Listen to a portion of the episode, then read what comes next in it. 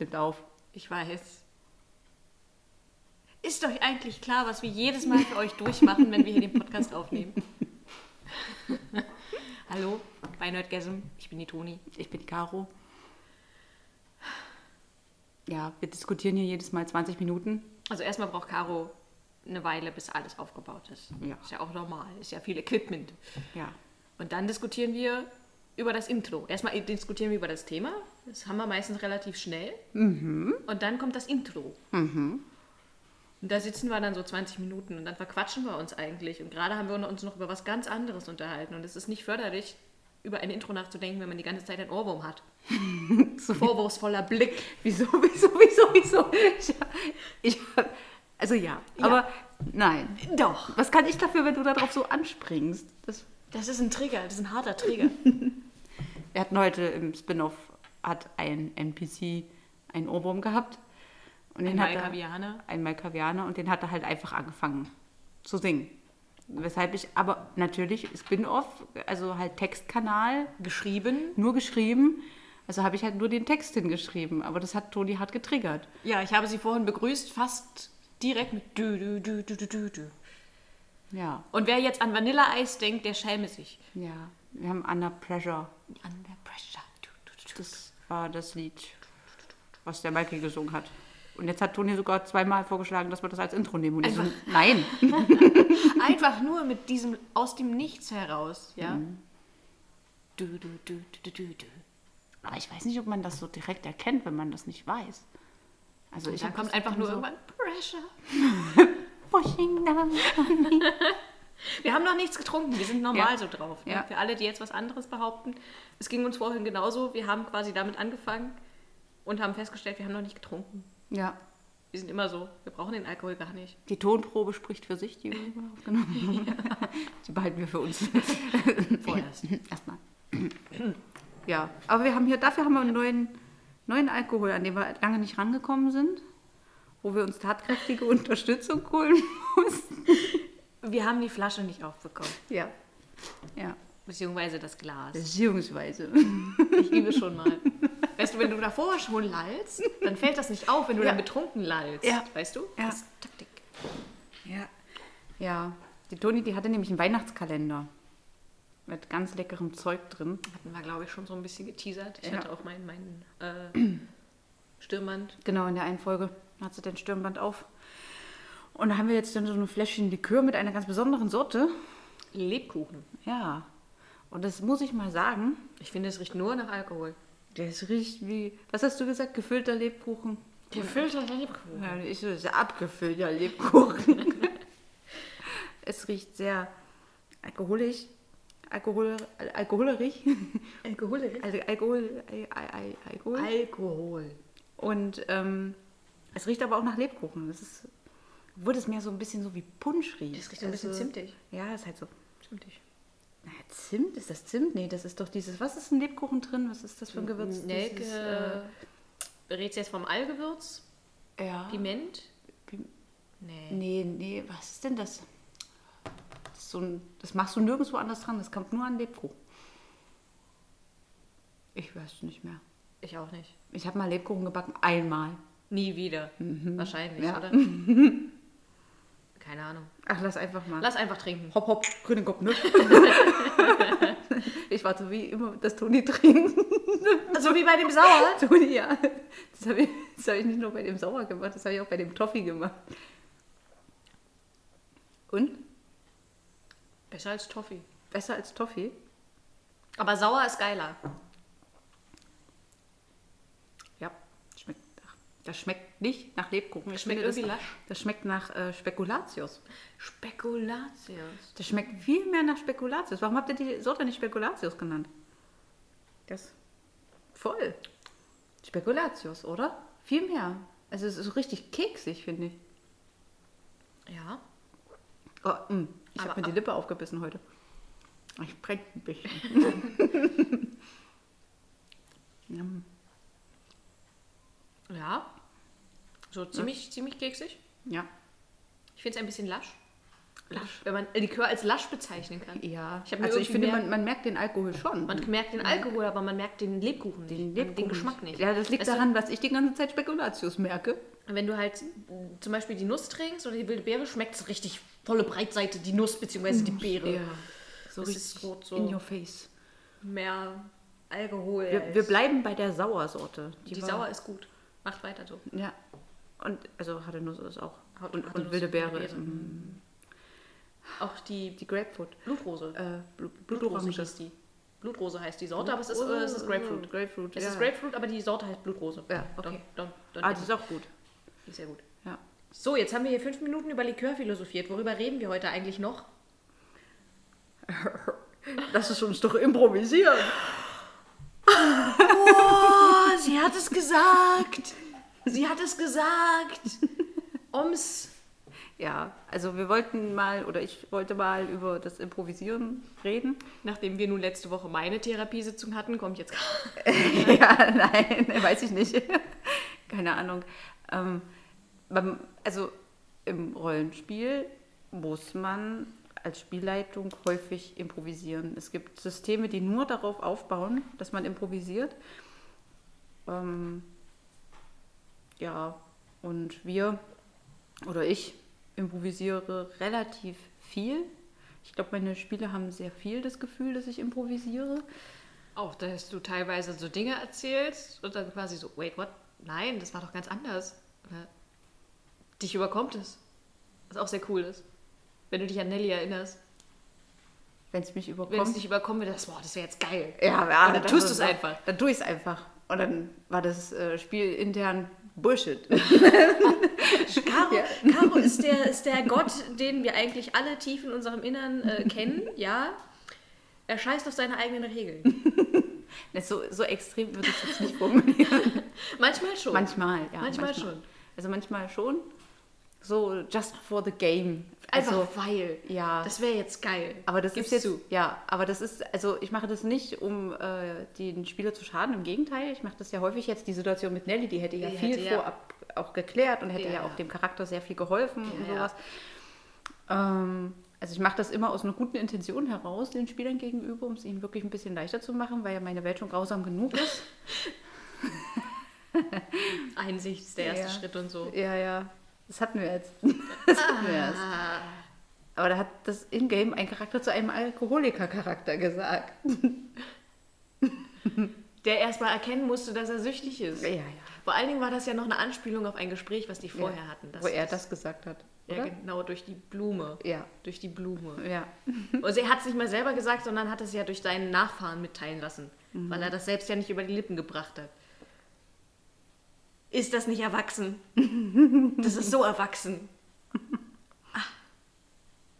Ja, aber auch als Spieler muss man ja viel improvisieren. Ne? Ja. Gerade wenn man in einer, äh, also selbst wenn der Spielleiter zum Beispiel einen Plan hat, ist, wissen ja die Spieler meistens vorher nicht Bescheid. Mhm. Ne? Ja. Also man muss, man muss genau dann, wann, ab wann improvisiert man, ja, das ist so ein bisschen die Frage. Man improvisiert genau dann, wenn der Plan aufhört. In der Regel ist es bei uns äh, sehr schnell der Fall. Also wir kommen so an den Spieltisch. Ich frage die Charaktere, was sie gerade tun und an diesem Punkt muss ich schon häufig improvisieren. Weil meine Spieler an diesem Punkt auch sehr viel und sehr gern improvisieren. Ähm, und da dann auch gern mal verrückte Dinge erleben wollen oder tun.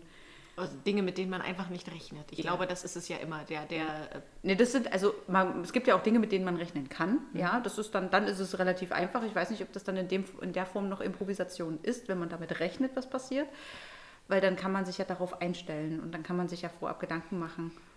Ja, das ist übrigens auch ein schöner Weg, äh, dem Improvisieren ein bisschen auf die Sprünge zu helfen. Aber Möchtest du das näher erklären? Ja, mm. doch, doch, will ich. Ähm, ich mache das, ich hatte das, glaube ich, in der letzten Folge schon gesagt, dass ich das gern so mache, dass ich viele Szenarien auf vielen Ebenen durchdenke, gerade so Finals. Also wenn ich oder so äh, diese typischen Punkte im Spiel, die halt definitiv passieren müssen, wo man definitiv die Spieler hinbringt. Irgendwelche Aufklärungssachen, irgendwelche Aufklärungssachen. Dialoge, irgendwelche Kämpfe. Dungeons, also irgendwas. Es gibt halt so feste Punkte, die sollen erreicht werden in einer Kampagne. Wie, mir ist es häufig egal, ob die in der einen bestimmten Runde erreicht werden oder fünf Runden später. Es gibt, wir haben auch schon mehrere Runden hintereinander gespielt, ohne dass wir im Plot vorangekommen sind, im eigentlichen Plot, sondern dass wir halt eben wirklich so fünf, sechs Runden am Stück äh, war reines Sandboxing, also wirklich so, ich nehme jedes Körnchen, was ich gerade finde und benutze es. Und äh, der Hund schnarcht aber heute laut. Ich weiß nicht, ob ihr den hört. Ey, du hattest den, nee, du hast doch nicht neben ihm im Bett geschlafen, Ich- wenn der nachts schnarcht. Alles gut. Ich wollte es nur erwähnt haben, falls ihr das hört, das ist der Hund, der im Hintergrund Der schnarcht. atmet, das ist Atmen. Das ist nur Atmen. Schnarchen ist noch viel schlimmer. Und dann liegt der aber hier so an deinem Ohr, weißt Mhm. Struggle is real. Wo war ich? Beim Sandboxen. du? Genau. was ich dann äh, sehr gerne tue. Ähm, dennoch gibt es diese festen Punkte und an diesen festen Punkten überlege ich mir häufig, was kann alles schiefgehen. Also ich äh, habe natürlich ein festes Szenario im Kopf, was im besten Fall passiert. Und dann muss ich mir natürlich überlegen, was kann alles schiefgehen, an welcher Stelle können Fehler passieren, äh, Entscheidungen anders getroffen werden, als sie sollten. Und dann versuche ich immer in jeder Richtung eine wenigstens ansatzweise eine Lösung zu haben. Also ich mag es zum Beispiel nicht, wenn es nur einen Weg gibt, die Situation aufzulösen. Das ist im realen Leben nicht so. Im realen Leben gibt es immer mehrere Wege, an eine Sache ranzugehen. Und äh, das versuche ich bei uns in den Runden auch so zu gewährleisten, dass man eine Situation hat. Und wir hatten das zum Beispiel, jetzt muss ich mal kurz überlegen, da wart ihr in London, bin ich jetzt, äh, in der Live-Runde. Ähm, das war relativ am Anfang, da wart ihr in so einer Lagerhalle Mit der, äh, mit dem. mit der Katze, Ja. ich bewache den Spalt. ähm, und den La Sombra. Den, den nee, das, drei, war Nos, das waren drei Nossis, Das waren Nosferatus, genau. mit denen ihr euch da angelegt habt. genau. Äh, es gab da mehrere Möglichkeiten. Ihr hättet auch noch besser, also ihr hättet früher fliehen können zum Wir Beispiel. hätten auch zum Beispiel gar nicht mit denen kämpfen müssen, soweit ich das richtig Genau, die haben tatsächlich einen Dialog gesucht. Äh, also, ja, erst haben sie auf euch geschossen Ja, genau. Und Ja. dann wollten sie mit uns reden. und dann wollten sie mit ihnen reden. Und Karus die ganze Zeit, ja, ihr hättet ja gar nicht mit denen kämpfen müssen, weil wir gerade so, wir hatten so das Gefühl, fuck, fuck, fuck, fuck. Das war so der erste Kampf, den wir IT hatten. Und wir hatten so das Gefühl, oh Gott, oh Gott, oh Gott, puh, wir haben es überlebt, wir haben es geschafft. Und Caro dann so, ja, ihr hättet nicht mit denen kämpfen müssen. Und warum haben die dann auf uns geschossen? so ungefähr. Aber ähm, ja, ich finde es gut, äh, dass du sagst, du überlegst dir dann halt auch einfach Szenarien. Das, was du ja dann machst an der Stelle, sind ja dann Gedankenspiele, auf gut Deutsch gesagt. Wie kann das so und so in welche Richtung laufen? Was muss da und dafür passieren? Und was ja an äh, vielen Stellen dann ähm, hilfreich ist, sind ja dann solche Ankerpunkte, würde ich mal behaupten. Ne? Ähm, wir wissen ja alle, der Plot hält so lange, bis er auf den ersten Spieler trifft. Und ich glaube, niemand hat von uns an dieser Situation damit gerechnet, dass dort zum Beispiel diese Katze auftaucht. Die den Spalt bewacht. Das war gut. Das war gut. Ja, das war das, war, Tierhaftigkeit. das war Tierhaftigkeit, genau. Da hatten wir noch, wir hatten noch einen anderen Nossi da, der, der auf, auf unserer Seite gekämpft hat. auf der Spielerseite. Und äh, der hat dann erstmal Schwärme an Tieren äh, herbeigerufen. Wie so eine Disney-Prinzessin. Ja, aber es waren halt Spinnen und Ratten Und Katzen. und streunende Hunde. und streunende Hunde. Also eine Disney-Prinzessin auf Crack. Na, nach ihrer Karriere. Nach der Ehe und der Scheidung. Nach dem Happy End. ja, denk mal weiter als das Happy End. Ne? Was kommt denn nach dem Happy End? Die Craig-Prinzessin. Was denn? Sehr schön. Finde ich gut. Finde ich gut. Ja. Freut mich. Aber da, das ist äh, so ein schönes Beispiel. Wir hatten halt diese Lagerhalle und also gesetzt als Punkt war die Lagerhalle.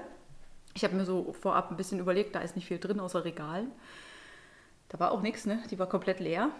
Ähm, und da ging es halt um das Büro und da sollten sie eigentlich in dem Büro Hinweise finden. Da haben sie auch rumgeschnüffelt, Haben auch ordentlich was gefunden. haben auch ordentlich was gefunden, genau. Also es hat euch ja auch sehr viel weitergebracht, dass ihr überhaupt dort wart. Und dann kamen die Dudes, die äh, erstmal geschossen haben. Das hatte einen Grund, weil einfach da jemand in die Büro rumge, äh, Schlichen? rumgeschlichen ist, genau. Und die ja nun auch nicht wissen konnten, sind es Menschen, sind es Ghule, sind es Vampire, Vampire, sind, sind es das Werwölfe, sind das- Ja, ja, das wussten die nicht. Erstmal Warnschuss, ne?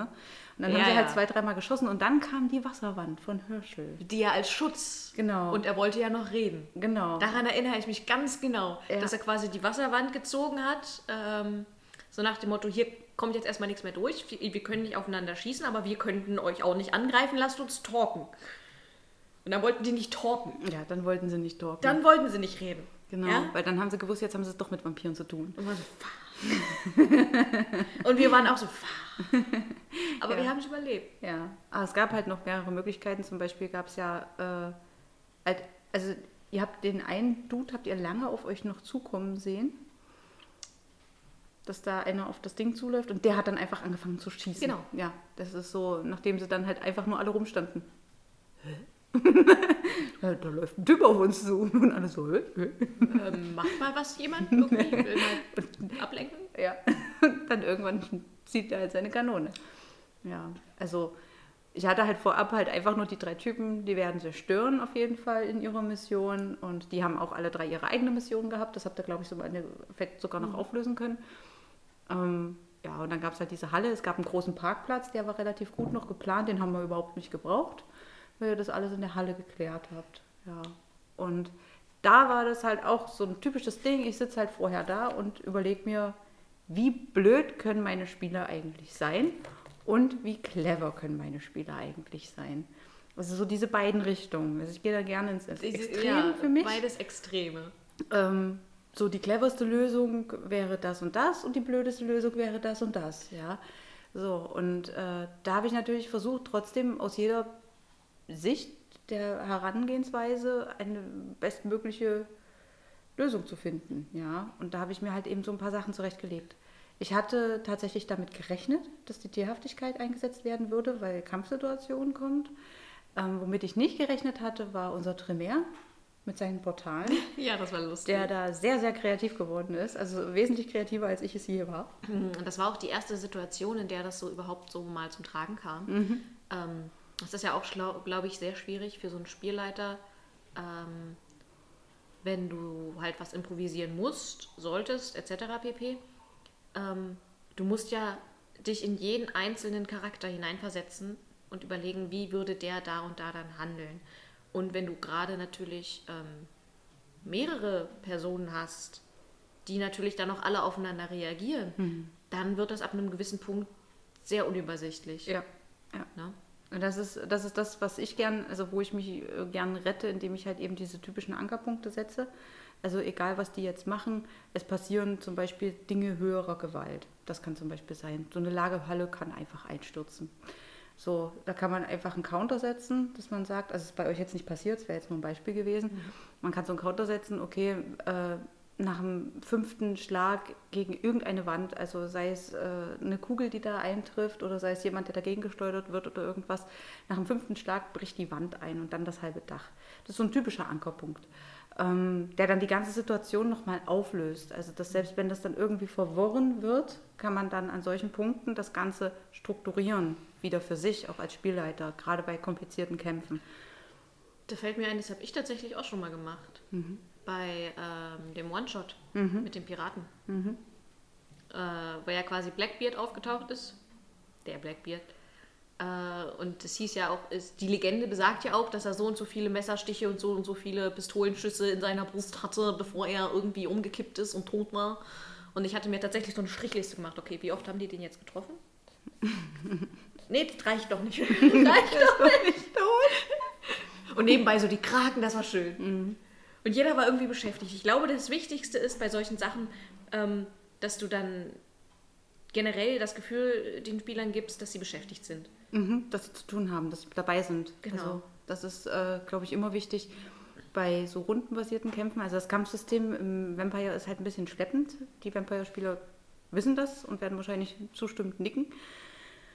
Ähm, Aber das finde ich auch bei Dungeons und Dragons ziemlich schleppend. Also generell dieser rundenbasierte Kampf. generell ein rundenbasierter Kampf ist schleppend, das stimmt. Ähm, das ist, aber das strukturiert das Ganze für die Spielleitung ganz gut. Da kann man auch Dinge dran festmachen. Also wer jetzt sagt, okay, ich möchte jetzt nicht irgendwas einstürzen lassen, finde ich jetzt irgendwie blöd, sondern dass man sagt, okay, nach äh, zwei oder drei Runden, also wenn alle ein oder zweimal dran waren, taucht entweder ein Freund oder Feind auf, das, äh, der das Ganze verschlimmert, auflöst, verstärkt etc. Das äh, kommt dann immer ganz auf die Situation und natürlich auch inhaltlich äh, drauf an.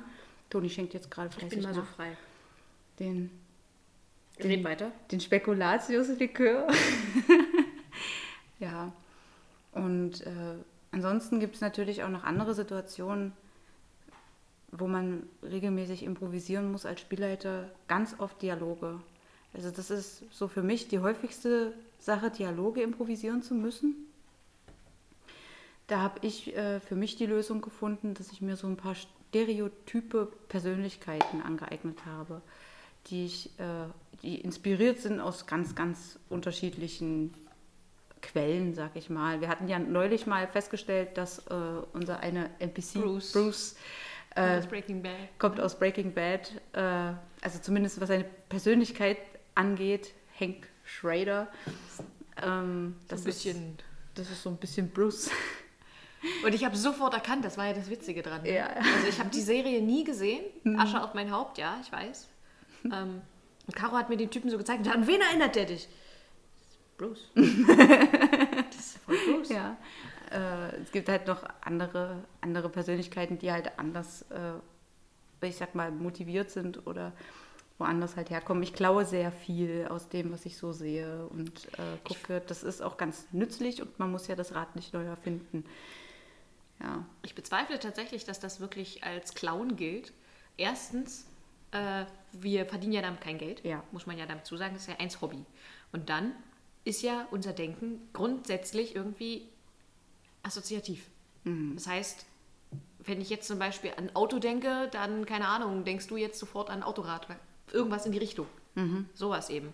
Und die Gedankenkette geht ja dann halt auch weiter. Also finde ich das jetzt nicht schlimm. Und meistens, was ich ja sehr witzig finde, ähm, wenn ich zum Beispiel so an Charaktere gedacht habe oder gebaut habe oder keine Ahnung was, dann ist mir erst so im Nachhinein aufgefallen, dass es übrigens wie da und da. Wenn du dann halt wieder damit konfrontiert wirst, wie zum Beispiel mit bei Breaking mir. Bad, was du jetzt wieder Ja. angefangen hast, dann, dann Mit Hank. da ist der her. Da kommt der her. I see. Doch nicht meine eigene Erfindung. Aber das ist äh, völlig in Ordnung. Ich lebe damit. Ich weiß das ja auch von mir selbst, dass die alle irgendwie schon mal irgendwo aufgetaucht sind. Nur ich die ja eigentlich nur recycle. Ähm, was ich dann halt eben mache, wenn ich, ich baue sehr intensiv meine NPCs. Also ich, äh, wir haben ja dieses Aurensystem und bei uns haben wichtige Persönlichkeiten, haben, also auch die NPCs haben alle eine eigene Aura, äh, die zu sehr vielen Fanmomenten bei uns führt. Und äh, die höre ich mir dann sehr lange an. Also ich stelle mir dann immer das Lied auf Repeat und baue dann meistens den NPC. Also ich hatte, glaube ich, schon mal gesagt, dass es immer zuerst das Lied gibt und dann habe ich so ein dir, ja. bestimmtes Bild an Persönlichkeit dazu. Und dann höre ich mir dieses Lied an, sehr lange, manchmal eine halbe Stunde oder manchmal auch eine Stunde am Stück und baue währenddessen den NPC. So richtig mit eigenem Charakterblatt, allem drum und dran. Ich habe wenig NPCs ohne Charakterblatt. Die haben, also so ein paar Werte haben sie mindestens, so ein paar Notizen und dann setze ich mich mit denen halt auseinander. Also wenn ich da ein Charakterblatt erstelle für die, dann muss ich mich ja damit auseinandersetzen. Ja, was können die? Wie Und wieso, auf? warum könnten die das? Genau. Das hatten wir auch alles schon mal irgendwie, glaube ich, angeschnitten.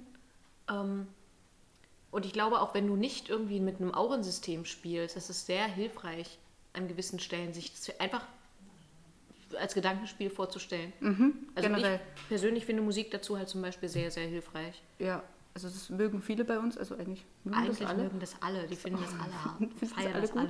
Das ist auch ein System. Ähm, mir hilft es sehr, auch mich in die Charaktere, das hilft mir vor allen Dingen beim Spielleiten sehr. Ähm, weil ich mache ja dann das Lied an, wenn die mit dem NPC dann sitzen und habe dann natürlich sofort im Kopf, wer ich bin. Ich schlüpfe ja dann auch als Spielleitung sofort in die Rolle. Ich muss ja meine Rolle viel, viel öfter wechseln als die Spieler. Und, und dann muss ich halt wirklich wechseln zwischen dem leichten Mädchen, was eigentlich nur Spaß haben möchte, bis hin zu dem durchtriebenen politischen, machtgeilen Arsch, der halt auf irgendeinem großen Sessel bubst. Also, Ich habe dazu jetzt Bilder im Kopf. hätte ich nicht so ausführen sollen, oder? Vor allen Dingen habe ich dazu genau den NPC im Kopf. Aber äh, das ist halt, und manchmal ist äh, dieser Wechsel, ist es halt auch gleichzeitig. Oder der Dialog genau mit diesen Ja, beiden genau. Persönlichkeiten. Das äh, ist äh, nicht einfach und da braucht man viel, ich sag mal, Ei- Einfühlungsvermögen möchte ich nicht sagen, weil ich der Meinung bin, dass ich keins besitze, aber viel Vorstellungskraft äh, einfach für die Persönlichkeit, um da auch in einer gewissen Geschwindigkeit reinzuschlüpfen. Ich weiß das selber als Spieler, als Spieler aus meiner Spielererfahrung heraus, dass es im Prinzip wesentlich schöner ist, wenn man die ganze Zeit eine Rolle hat. Ja, in der ist man drin, die benutzt man und dann kann man sich auch inhaltlich auf Dinge konzentrieren, weil man halt, man hat halt seine Rolle und die ist halt, ich spiele jetzt zurzeit ein, äh, noch in einer Runde als Spieler einen Montreux, Niki, die macht Spaß. Ähm, und die ist ganz, ganz oberflächlich und passt eigentlich die ganze Zeit nur auf, dass es sich die Schuhe nicht dreckig macht. Und das ist ganz angenehm, weil da habe ich halt einfach nur meine eine Rolle und brauche letztendlich bloß der Welt folgen und mit ihr interagieren als Niki. Quasi als Reaktion auf das, Genau, was eben genau. Also passiert. man agiert natürlich auch viel als Spieler, das ist klar. Das wollte ich jetzt auch nicht in Abrede stellen, aber man hat halt diese eine Rolle. Und die Spielleitung, als Spielleitung muss man mehrere Rollen übernehmen können. Und am schlimmsten sind die Rollen, die unvorbereitet einen treffen. Das äh, fällt mir auch stellenweise sehr schwer, dass zum Beispiel einfach der Spieler auf die Idee kommt, ich gehe jetzt in diese Bar. Äh, ich habe die Bar nicht vorbereitet. Das ist der erste. Das, äh, Wer ist denn da? Wer- Genau, wer ist denn da? Ja, ein Barkeeper. Weil aus der Not heraus, man hat ja nicht vorbereitet. Ja, ja. Und dann so, ja, ich gehe zum Barkeeper. Hey. Oder so, okay, Barkeeper, Barkeeper, Stereotyp. Das ist äh, genau das, was ich so tue. Ich habe mir so ein paar Stereotypen. Ich habe halt so einen typischen Barkeeper. Das ist übrigens aus Zurück in die Zukunft, Teil 3. Der Barkeeper, der... Fangirlst du gerade? Ich möchte unbedingt mal wieder zurück in die Zukunft sehen. Äh, bei Teil 3 gibt es einen Barkeeper, äh, den finde ich ganz knuffig. Das ist mein, das ist mein äh, stereotyper Barkeeper. Ist halt ein netter Dude und der ist halt auch hilfsbereit, aber auch ein bisschen alteingesessen und hin und wieder ein bisschen kritisch. Also ganz netter Dude. Äh, es gibt halt auch so typische Putzfrau, ähm, es gibt äh, so ein typischer Einlass. Ich weiß gar nicht, wo habe ich meine Einlasserin her? Die ist immer, die dreht immer an ihren Haaren, die kaut Kaugummi. Sekretärin oder so? Nee, das ist, nee, nee, das ist dann immer der Einlass, wenn die mal in den Club, Kino so, etc. ach so, ach so. Ja, die Sekretärin, da habe ich auch einen Stereotypen. Das ist, ich, ich glaube, den, den gibt es überall. Ah, den gibt es überall. Da habe ich so ein bisschen, die haben so kleine Varianten äh, drin, ne? die Sekretärinnen bei uns. Die, das, also, wenn man nicht wüsste, dass das alles unterschiedliche Personen sind, also die haben ja alle so einen anderen Stereotyp. Die Sina, die ist ja kompetent und freundlich. Die Mina ist kompetent und unfreundlich. Und die Gina, die übrigens auch im Spin-off schon aufgetreten ist, ist mir neulich aufgefallen, ähm, die ist strohdoof und lackiert sich während der Arbeit die Fingernägel. Die, die macht Spaß. Ähm, die ist auch gut. Ja, ich habe einen Stereotypen Fahrer, mit dem, aber mit solchen Stereotypen wird ja auch nicht viel interagiert. Nein, ja. Ich habe auch noch Taxifahrer, da habe ich mal einen rausgeholt, der ein bisschen aufdringlicher war. Ja, ich frage mich, wo die ganzen aufdringlichen Taxifahrer zurzeit sind. Ja, naja, ihr fahrt halt relativ wenig Taxi. Zurzeit auf jeden und, Fall. Ja, da muss ich sie ja nicht noch zusätzlich ärgern mit dem Mhm. Taxifahrer. Der, die, der, der dann wirklich Glibberbock hast du es genannt. Glibberbock? Der Olle Glibberbock. Der olle Glibberbock, das ist ja eigentlich ein Worte, ne? Das hast du auch schon beim Habe ich auch schon beim Taxifahrer Taxifahrer benutzt. Aber ja, Glibberbock. Ich musste so lachen, als du das geschrieben hast. Aber was würdest du jetzt zum Beispiel jemandem raten? Also du redest jetzt zum Beispiel sehr viel davon, dass du das eben ähm, auch in diese Rollen dich versetzt und auch eben sehr viel überlegst, wie das und das äh, zustande kommen könnte. Wir kennen ja alle das Phänomen des Lampenfiebers, äh, was ja auch durchaus beim Leiten wie auch beim Spielen im schlimmsten Fall der Fälle halt auftreten kann, wenn die Situation zu stressig ist. Ähm, was würdest du jetzt zum Beispiel jemanden raten, der große Probleme hat zu improvisieren? Ähm, Es kommt dann immer darauf an, wo liegt die Ursache. Also zum Beispiel Lampenfieber, weil du das jetzt gerade so angesprochen hast, das kann man ja auch haben, dass man sich nicht traut, die Rolle auszuspielen. Das, Beziehungsweise einfach wie so eine Art Blackout. ja, das ist in Ordnung. Sowas passiert, ist mir auch schon passiert als Rollen, also als äh, Spielleiter auch. Und ich äh, einfach, ich rate als allererstes, seid ehrlich, wenn das passiert. Ne? Also wenn ihr jetzt so, ich, ich bin jetzt gerade total überfordert, sorry, und ich brauche eine Minute. Und äh, dann gebt dem Spieler oder dem Spielleiter, dann gebt ihm auch die Minute und spielt nicht weiter, sondern wirklich mal, das ist ein perfekter Moment, um mal auf Toilette zu gehen oder auch einfach mal am Tisch Ruhe einkehren zu lassen, damit man sich auch mal kurz auf die Situation konzentrieren kann und versuchen kann, irgendwie reinzufinden. Das wirkt Wunder meistens. Also wir haben fast immer sowas dadurch lösen können. Also ich bin ja auch jemand, der sagt, ich gebe mir mal kurz eine Minute. Das hatten mhm. wir schon mehrfach äh, dass ich das sage. Okay, das muss ich jetzt erstmal verarbeiten. genau. Ähm, wenn das nichts hilft, das kann ich mir auch sehr gut vorstellen, dass es Situationen gibt, wo man so sich aufgehangen hat, dass man überhaupt nicht mehr klarkommt. Wir hatten das schon bei Spielern, die dann auch nicht äh, wussten, wie sie das jetzt ausspielen sollten. Da bin ich dann auch als Spielleitung natürlich entgegengekommen und habe gesagt, dann beschreibe, was du vorhast, wie du das tun möchtest. Ähm, und dann beschreibt man es nicht mehr aus der Ich-Form als Charakter, sondern als äh, dieser typische allwissende Erzähler. So jemand, der auf die Situation guckt und beschreibt, was mein Charakter tut als Außenstehender. So beschreibt man das dann selbst. Das hilft äh, insofern, dass man seine eigene Perspektive ändert auf die Situation. Das kann sehr viel helfen, weil man dadurch einen neuen Blickwinkel bekommt und äh, dadurch wahrscheinlich auch auf andere Ideen kommt, um besser improvisieren zu können oder die Situation auch handhaben zu können. Mhm. Wenn man natürlich gar keine Idee hat, wie das jetzt weitergehen könnte, was passieren kann, ist das nächste Ding, ihr seid ein Team. Also auch wenn einer der Spielleiter ist und die anderen die Spieler, kann ja auch mal ein Spielleiter keine Idee haben. Er ist ja nun auch nicht Gott. Ha. Ha. Ha. Doch nicht. Doch nicht. Doch nicht. Genau. Und äh, er ist vor allen Dingen nicht allwissend und nicht jeder kann mit jeder Situation sofort umgehen. Und da finde ich das zum Beispiel auch in Ordnung, dass man als Spielleitung einfach sagt, okay, ich habe keine Idee. Das ist, glaube ich, das A und O, dass man ehrlich ist mit seinen Spielern und dann auch einfach sagt und sich das auch eingesteht. Das zeugt ja auch von Größe, auch äh, als Spielleiter, zu sagen, ich kann gerade das, ich habe keine Ahnung. Ich Wo weiß nicht, was passiert. Auch schon mal wieder das aufgreifen, was wir letzte Woche hatten, so die Therapiesitzung. Es geht weiter. Ja, ja, es passiert halt, es geht halt weiter. Ne? Und ihr könnt ja auch einfach eure Spieler fragen. Wir haben äh, zum Beispiel dieses Meetling-System. Da äh, kann man viel daraus lernen. Wir bauen ja immer die Räume einzeln. Also die laufen ja so durch so einen Dungeon und dann müssen die selbst ihre Räume bauen. Also die geben dann so Schlagwörter, so wie der Raum heißt, die größte Gefahr im Raum. Und dann hat man so zwei Pfosten, an denen man sich festhalten kann als Spielleitung und baut dann den Raum drumherum, so wie man sich das selbst vorstellt. Das ist meistens genau das Gegenteil von dem, was die Spieler sich erhofft haben. Ähm, ja, und dann läuft das weiter. Hm. Und dann findet man ja auch sehr schnell rein, auch in den Raum ja, ja. und versucht sich dann da durchzukämpfen, etc.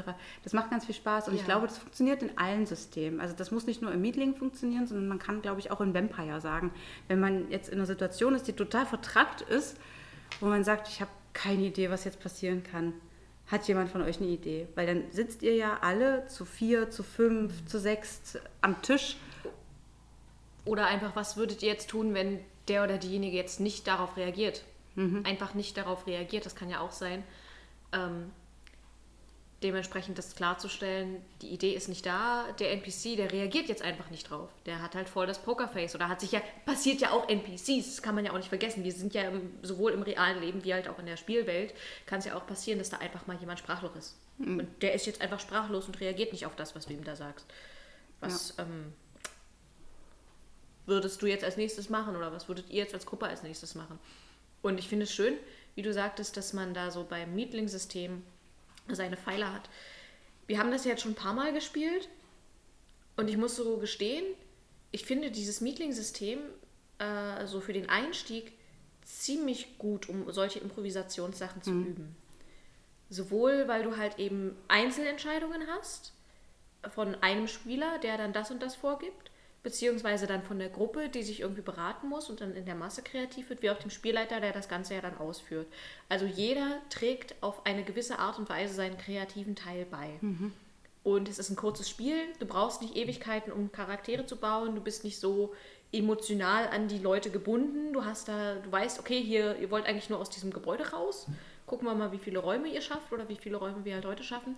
Das ist eine super entspannte Sache und eine spontane Sache auch. Man, die Regeln sind schnell erklärt. Das ist eigentlich so wie Munchkin. Ja? Mhm. Ist ein schönes, schönes, äh, sehr einsteigerfreundliches System. Genau. Also wir haben es jetzt auch, das ist relativ neu, Meetling. Ähm, Ich glaube, es ist ziemlich gut, wenn man halt versuchen möchte, irgendwie auch ein bisschen an seiner Improvisation zu arbeiten. Ja. Beziehungsweise, was ja auch häufig äh, die Sache ist, also so ging es äh, mir zum Beispiel am Anfang, als ich überhaupt ganz angefangen habe mit Pen und Paper, das ist Jahre her. Ähm, ich hatte meine feste Vorstellung von meinem Charakter, wie der so ist und was der tut und was der macht und was der kann. Und dann ist er einfach auf die Gruppe getroffen. Und so wie der Charakter halt drauf war oder generell wie diese Person so gebaut war, ähm, hatte sie halt große Probleme, sich auf das Umfeld einzustellen. Ne? Und diese Improvisation ähm, dann einfach zu haben, zu sagen, äh, ich übe das in diesem und jenem Format, ich habe da nicht den Druck dahinter und es ist auch vollkommen in Ordnung, wenn ich da einfach mal eine Minute, länger brauche oder eben die Erkenntnis habe, okay, ich muss von dem, was ich, an dem ich mich halt festgefahren habe, an meiner Stütze, muss ich mich so ein bisschen von lösen. Ne? ja, das, das stimmt. Also da, das ist auch eine Art Improvisation, dass man ein bisschen von seinem Konzept auch mal abweichen muss, wenn es nötig ist. Ja. Ich persönlich habe großes Mitleid mit Leuten, die nicht improvisieren können. Also Mitleid mit Gefühl, sage ich mal so, nicht mit Leid. Ich finde es gar nicht so leidig, wenn man nicht improvisieren kann. Man kann das relativ gut kompensieren. Ich bin der Meinung, ich kompensiere es durch äh, gute Vorbereitung. Also im Sinne von Vordenken. Ich bin jemand, der durchdenkt seine Sachen sehr viel und sehr weitsichtig, stellenweise sehr viel weitsichtiger, als meine Spieler von mir erwarten. Ja, weil du auch immer an den Tisch kommst und sagst, wo waren wir stehen geblieben? Ich habe mir keine Notizen gemacht. Das ist auch so. Ich wirke wahrscheinlich total lazy. Nee, nee, du wirkst nicht lazy. Also deine Welt an sich ist ja sehr durchdacht. Aber so das Ingame, das so IT, du hast deine Punkte und die machst du, beziehungsweise die hast du ja im Hinterkopf, die hast du ja alles durchgeplant und wie die halt auch draußen, die NPCs, das ist ja, also top-notch, muss ich ja gestehen, also NPC-Bau von Caro, Chefskiss. Aber dann so in-game, wenn so diese Lappalien sind, wenn halt irgendwie nichts passiert, so vier, fünf Runden lang, so, und was, wo war da stehen geblieben? Wo, was habt ihr jetzt zuletzt gemacht? Ich habe mir nichts aufgeschrieben, Weil es nicht wichtig weil war. es nicht wichtig ist, es ist nicht relevant. Ja. Also ich habe äh, jetzt in der neuen Runde, habe ich das glaube ich jetzt direkt angesagt, ne? Ja. äh, dass ich mir nur aufschreibe, was für meine Handlung äh, relevant ist. ist. und wichtig und alles äh, andere müsst ihr euch notieren. Und da müsst ihr mich dran erinnern. Genau. Wir hatten das, glaube ich, schon ein paar Mal, so in London schon, dass du irgendwie gesagt hast, das und das ist jetzt so und so. Und wir alle so, nope. Das haben wir uns so und so aufgeschrieben. Das haben wir hier schwarz auf weiß, Spielernotizen. Ne? Äh, auch noch ein gutes Thema für einen Podcast. Ja. Ähm, und das ist dann natürlich auch an der Stelle wichtig. Sowohl kann ja Spieler wie auch als Spielleiter passieren, dass man dann halt sagt, gut, okay, habe ich mich offensichtlich geirrt. Ja, das mache ich auch viel. Also Habe ich mich nicht geirrt? irren. ja, nein, man muss einfach dazu stehen. Ja, ja, also man es darf dann, ja auch nichts. Genau, man darf da nicht äh, auf diesen Punkt beharren. Das, Ja, hil- Da ist niemandem geholfen. Das führt meistens auch zu Spannungen am Tisch. Das ist nicht schön. Ich persönlich habe kein Problem damit zu sagen, dass ich mir das nicht aufgeschrieben habe. Ich stehe dazu, dass ich wenig notiere. Ich bin auch um Besserung bemüht. Es sorgt auch immer für Gelächter, also ist alles safe. Ja, Gelächter. Gelächter. Ich, hab, ich bin jetzt schon fleißig dabei. Also ich habe jetzt angefangen, wirklich intensiver mitzuschreiben ähm, in den Runden. Jetzt, äh, jetzt im Shutdown mal wieder, oder im Lockdown, sagen wir mal. Lockdown. Im Lockdown spielen wir ja online. Also die einzigen, die sich treffen, sind wir beide, weil zwei Haushalte dürfen wir ja. Und wir wohnen so dicht beieinander, das wäre ja eine Verschwendung. Außerdem trinken wir zusammen. Ja. Ich trinke nicht, wenn ich alleine vorm PC sitze. Ja, ich schon, vielleicht. Bei der Rollenspielrunde halt, ne? Dann trinke ich halt. Selbst da trinke ich nicht. Ja, ich trinke da. Müssen wir jetzt nicht vertiefen. Ist okay. weißt du, woran Was wollte ich grad- eigentlich sagen? Ich weiß es nicht, aber weißt du, woran ich gerade denken muss? Assoziation und so? Spongebob. SpongeBob? Spongebob. Es gibt eine Spongebob-Folge, in der er eine Party macht. Die ist alt. Und der plant die Party minutiös durch. Ja? Und dann kommen die Leute und machen aber ihre Party, so wie halt eine Party funktioniert. Du kannst halt nicht alle Leute dazu zwingen, jetzt das und das zu tun. Manche gehen tanzen, manche essen, manche schnattern, manche tun andere Dinge, je nachdem, wie jugendfrei diese Party ist. Und alle haben Spaß, nur er nicht. Weil er so krampfhaft versucht, irgendwie seinen Plan durchzusetzen. Weil er da sich nicht drauf einlassen kann. Ich habe da gerade dieses Bild im Kopf. Das ist passend. Das ist passend. Man muss sich halt darauf einlassen können, was die anderen wollen, ne? Bringt nichts, sein eigenes Ding durchdrücken zu Ja. wollen. Da hat man meistens dann keinen Spaß. Ja, das ist gut. Das ist deep. Schreibt euch das auf. Ich habe mir einfach nur Spongebob aufgeschrieben. Ist eine gute, ist eine witzige Folge. Ja. ja. Ich war übrigens bei den Notizen, dass ich sehr bemüht bin. Jetzt, gerade im Lockdown, habe ich jetzt angefangen, sehr viel. Ich habe jetzt zwei Notizbücher. Eins, was ich als Spieler führe und eins, was ich als Spielleitung führe. Warum nimmst du dabei? Es sind wunderschöne Notizbücher. Ich habe sie leider nicht dabei, sonst würde ich sie mal in die Kamera halten. Ich habe meine Hand vor die Stirn genommen für alle Hörer und nicht Zuschauer. ich weiß ganz genau, wie die beiden äh, Bücher aussehen. Das sind Ja. kleine Schreibhefte, A5, liniert. Und da sind Einhörner drauf. Auf dem einen ist ein Einhorn, was so sich so schön in die Luft streckt von einem Regenbogen oder so. Und auf dem Wasserfall. Wasserfall, genau. Und auf dem anderen ist ein anderes Einhorn, was ein bisschen anders steht. Aber bei dem Einhorn siehst du die Genitalien angedeutet. Bei dem anderen nicht. Bei dem anderen ist einfach total asexuell. Also das ist halt Das gar nichts. Das ist nicht mal, also das ist nicht Männlein, nicht Weiblein. Das widerspricht meinem wissenschaftlichen Weltbild. Also, Also, es ich, sieht halt einfach so aus, als würde es nicht mal urinieren können. genau. Es ist halt, es hat halt nichts. Also ich weiß nicht, ob es nichts zu sich nimmt, aber da kommt Es definitiv nichts raus. Ja, aber das ist trotzdem auch Einhörner müssen. Ihr wisst schon. Oder halt auch Babys. Also die Frage ist jetzt, ein Einhorn ist ja für mich sehr nah am Pferd. Ja? Und so ein Pferd ist ein Säugetier. Ja, das muss ja dann, wenn es ein Mädchen wäre, Weibchen, Entschuldigung, ja, an alle Biologen, ich möchte mich entschuldigen, wenn das ein Weibchen wäre, müsste es Zitzen haben, an dem es seine Jungtiere säugen kann. Wer sagt denn, dass Einhörner gesäugt werden? Legt's denn Eier? Einhörner werden aus Regenbogen geboren. Die sind Das einfach weiß da. doch jeder. Mit jedem Kindertraum. Ach nee, das waren Feen. Das war, Das war Peter Pan, das waren Feen. Okay, jetzt sind wir vom Thema. Ja. Wo waren wir stehen? Improvisation. Eigentlich. Das ist auch eigentlich sehr schön. äh, denkt euch irgendeinen Scheiß aus. Was haben, haben wir nicht neulich irgendwie so ein, so ein Spiel gespielt zu Silvester, wo einer ein Bild gemalt hat und der andere hat das gemalt? Das sind auch sehr schöne Improvisationsübungen. Ja, das ist das, das nennt sich der Dudel.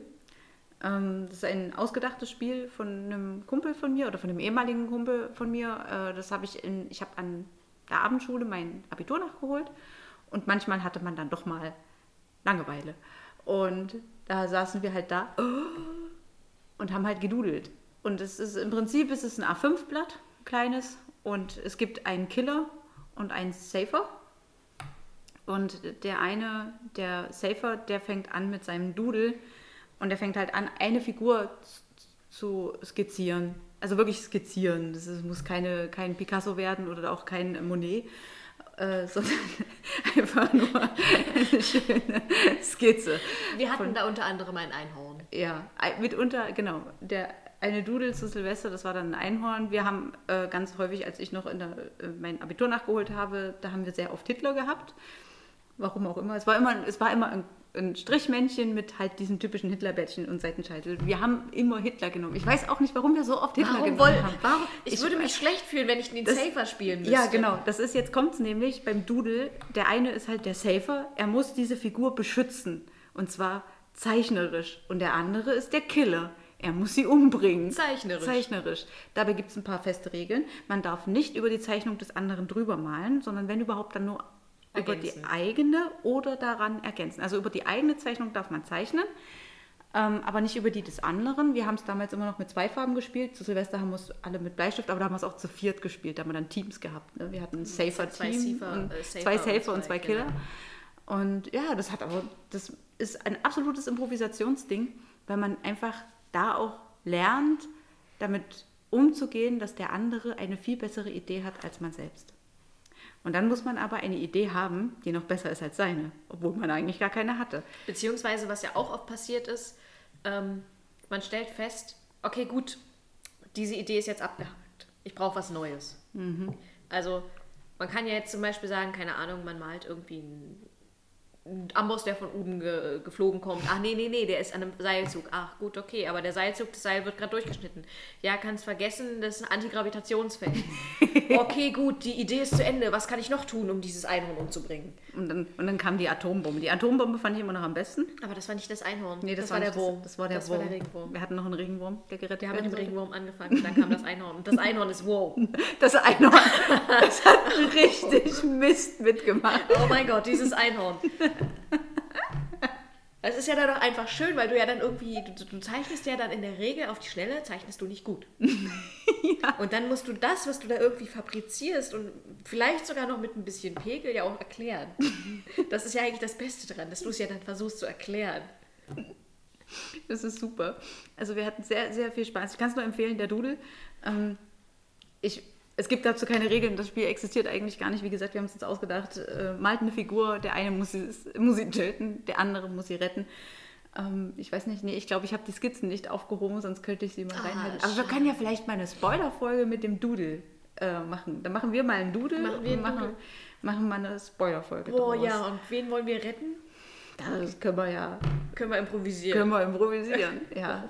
Aber das ist äh, schön, weil man gerade da auch lernt, mit Situationen äh, auch mal eine andere Perspektive einzunehmen. Wir hatten jetzt zum Beispiel, da wollte ich gerade drauf eingehen, noch bei dem Wurm, diese Atombombe.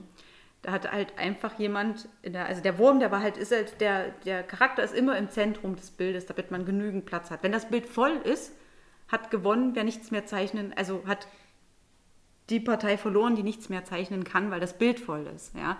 So spätestens dann ist das Spiel vorbei. Man kann das wirklich lange spielen. Und äh, wir hatten bei dem Wurm eine Atombombe, die gezündet wurde, so unten in der Bildecke. Und da habe ich dann, das hat irgendwie ein Killer und ich war Safer, das weiß ich noch. Ein Killer hat halt äh, die Atombombe Ich gezündet. weiß noch, wer der Killer war. Ja, und da habe ich dann halt einfach als Safer gesagt, ja, das ist gar keine Atombombe, sondern das ist nur ein Poster von einer Atombombe. Und dann habe ich halt einfach einen Rahmen drum gemalt und so Nadeln, die das Poster Ja, und festhalten. kam es aber vom Killer. Das ist ein Fenster. Das ist ein Fenster, genau. also äh, das wurde dann halt noch ein bisschen erweitert. Wir sind da Genau. sehr lange noch an dieser Genau, Situation genau. gewesen. Aber wie du schon sagtest, das ist sehr schön, ähm, das hast du vorhin gerade angeschnitten. Äh, sowas eignet sich halt auch gut dafür, genauso wie ich finde Meetling sehr exemplarisch ist für dieses Rollenspiel.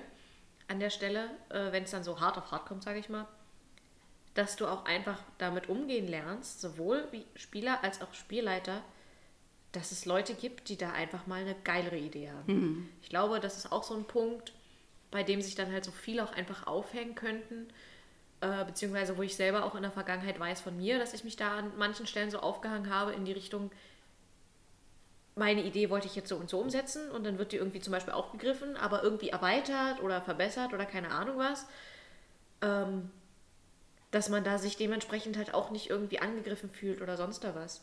Das fällt ja auch einfach, ich, ich weiß nicht, viele Leute haben ja auch Probleme damit, irgendwie Fehler zuzugeben oder irgendwie ansatzweise sich zu irgendwelchen Fehlern zu bekennen. Und wenn man sich zum Beispiel in einem gewissen Maß geirrt hat oder doch nicht so gut durch das durchdacht hat, wie es sich gedacht wurde, dann ist das ja auch schon eine gewisse Form von äh, Fehler in Anführungszeichen.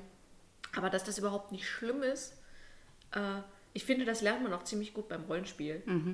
Dass man dann einfach so, okay, gut, ich nehme Schritt zurück, das war jetzt nicht so die Bombenidee. Das ist jetzt ein bisschen schief gelaufen. Meistens, manchmal kann man ja auch gar nicht dafür, einfach weil die Idee ist gut, aber die Würfel sind doof. Das Oh darf ja. man auch nicht vergessen. Ne? Ja, das Schicksal. Das Schicksal. Mm.